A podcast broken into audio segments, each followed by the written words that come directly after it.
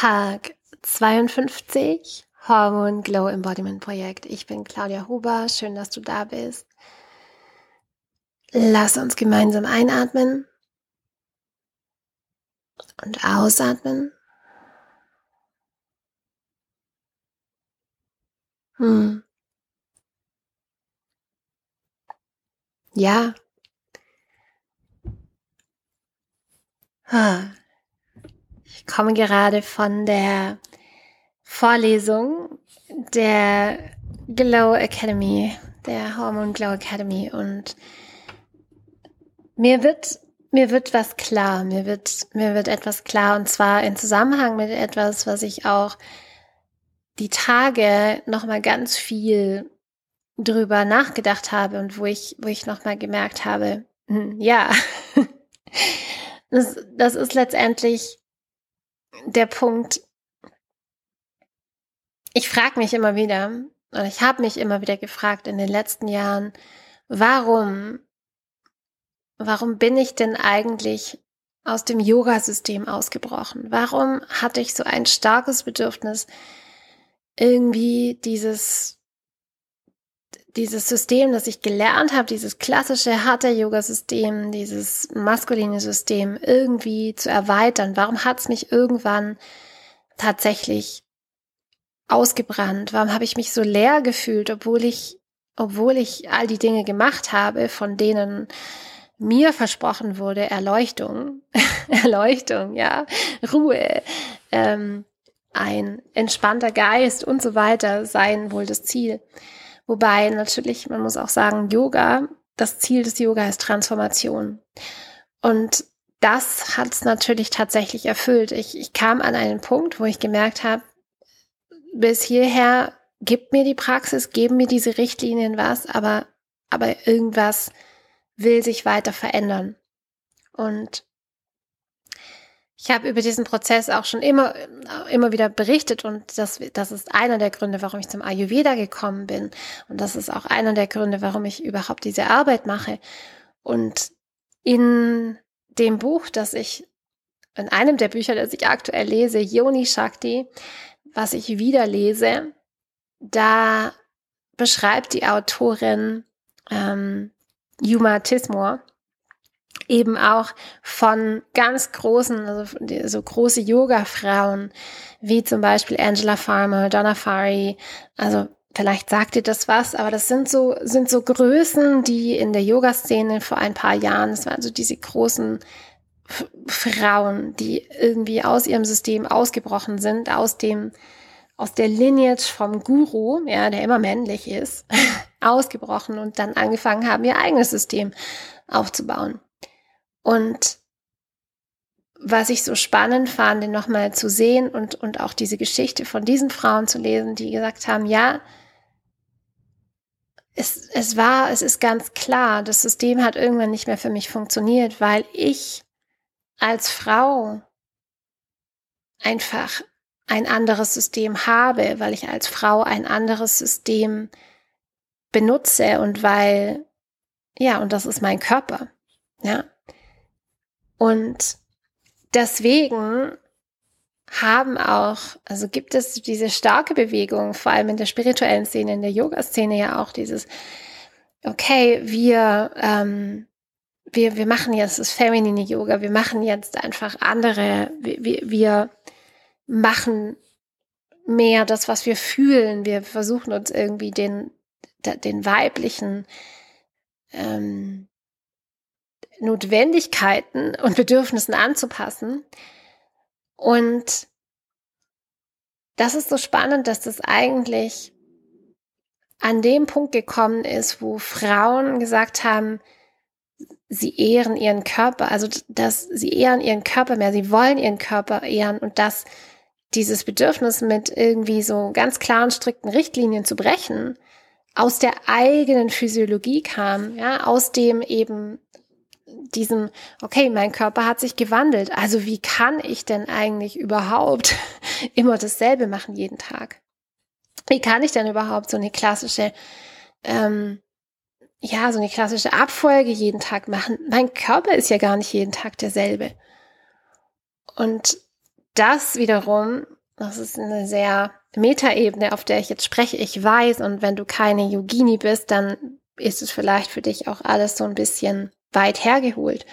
Aber was ich gerade, was ich gerade merke, ist, dass und seit Jahren schon tue, ich, ich passe meinen, meine, meine Praxis, egal welche Praxis, egal ob meine Yoga-Praxis oder meine Tagesroutine, mehr und mehr meinem Körper und meinen Bedürfnissen an.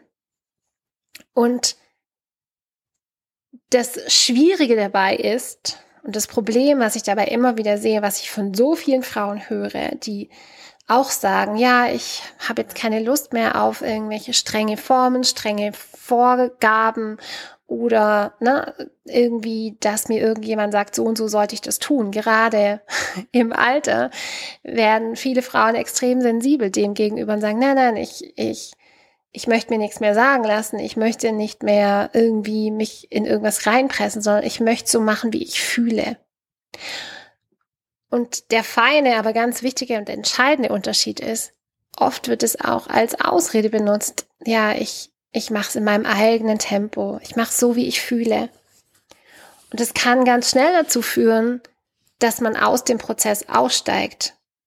Ja, dass man einfach sagt, ja, nee, ist nichts für mich. Mache ich nicht. Oder ähm, ja, wo, wo ist dann auch der Schweinehund? Ne? Also manchmal ist ja dann wirklich auch, es ist nicht immer so das, was wir fühlen. Wir, wir sollten uns nicht immer von unseren Gefühlen leiten lassen, weil Gefühle motivieren Handlungen. Und wenn wir uns mal nicht nach was fühlen, heißt es nicht, dass wir, dass wir das, das Gleichgewicht, also das wäre in dem Fall irgendetwas, was was das Gefühl ausgleicht, das Gegenteil von dem, was wir gerade fühlen, ja, ähm, auf der Couch liegen, würde sich gut anfühlen, aber wir brauchen eigentlich das Gegenteil davon. Und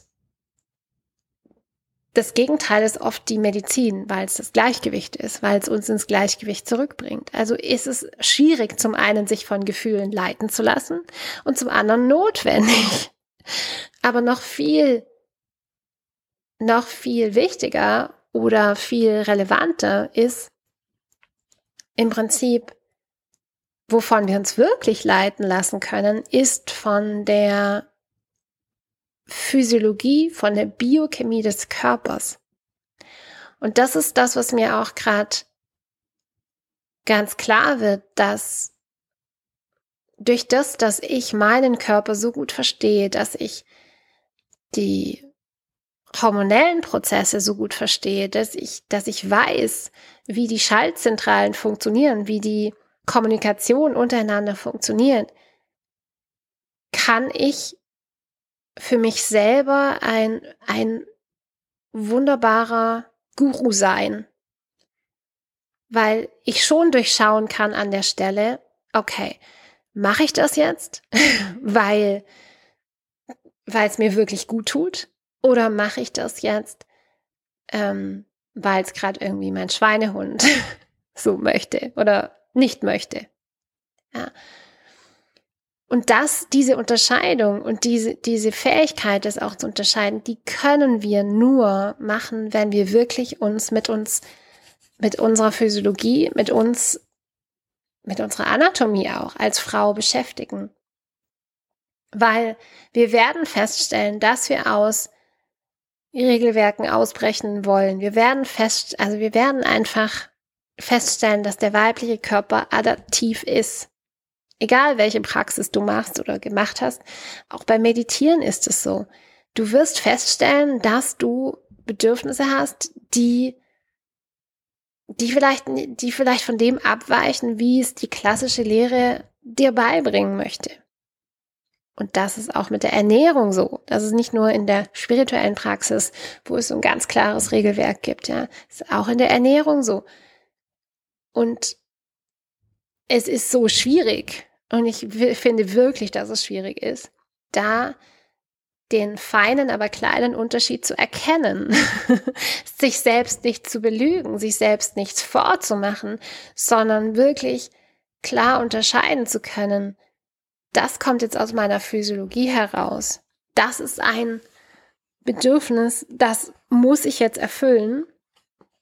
Und Diversität ist der Schlüssel, Abwechslung ist der Schlüssel. Und ich muss abwechseln. Ich muss mein, meine Praxis, meine Routinen, meinen Alltag, mein Denken, ich muss das anpassen. Gleichermaßen mit dem, wie mein Körper sich als Frau verändert. Jeden Monat und in den verschiedenen Lebensphasen. Ich muss das anpassen. Aber ich kann es nur anpassen, wenn ich auch das richtige Wissen dazu habe und wenn ich auch weiß um die Möglichkeiten, die ich habe. Und ich merke ganz konkret, ich habe ja, mir vorgenommen, oh, ich mache jeden Tag Kundalini-Yoga, hier diese 80 Tage, weil das hält meine Energie hoch. Ja, auf jeden Fall. Ich habe es nicht durchgezogen bis jetzt, sondern ich habe festgestellt, nein, es gibt einfach Tage, da brauche ich kein Kundalini, da brauche ich ein, da würde ich das gerne machen. Also da, da würde ich nichts lieber machen, als jetzt hier eine, eine coole Kundalini-Praxis mit Atmen und Energy hoch. Aber was mein Körper braucht, ist ähm, Krafttraining, an die frische Luft, joggen gehen. Ja? Ähm, auch wenn das nicht unbedingt die Dinge sind, die ich, die ich, sage ich mal, lieber mache. Vor allem Krafttraining ich muss mich immer noch dazu überwinden. Ja, es ist wirklich, wirklich was, wo ich nicht jeden Tag dazu Lust habe. Und was mir aber, was mir aber so gut tut und so viel gibt. Und das verstehe ich einfach gerade, dieses irgendwann, wenn du ein System studierst, und wirklich verstanden hast, und egal ob das Yoga oder Ayurveda oder Meditation oder, oder eine Ernährung ist, wenn du das verstanden hast, dann kannst du die Regeln brechen, dann kannst du deine eigenen Anpassungen machen und dann wirst du die auch machen müssen, weil du nämlich mit deinem weiblichen Körper dieses Bedürfnis erzeugen wirst. Und that's it. Ich hoffe, auch du kannst was mit dieser Erkenntnis anfangen und das vielleicht auch sehen, wie spannend es eigentlich ist, auch diese Zeit, in der wir gerade leben, wo, wo so, so viele Frauen ähm, ja dieses sich, sich empowern dadurch. Für mich ist das wirkliches Empowerment.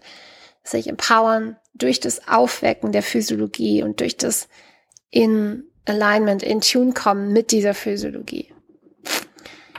Alright. Wir hören uns morgen. Namaste.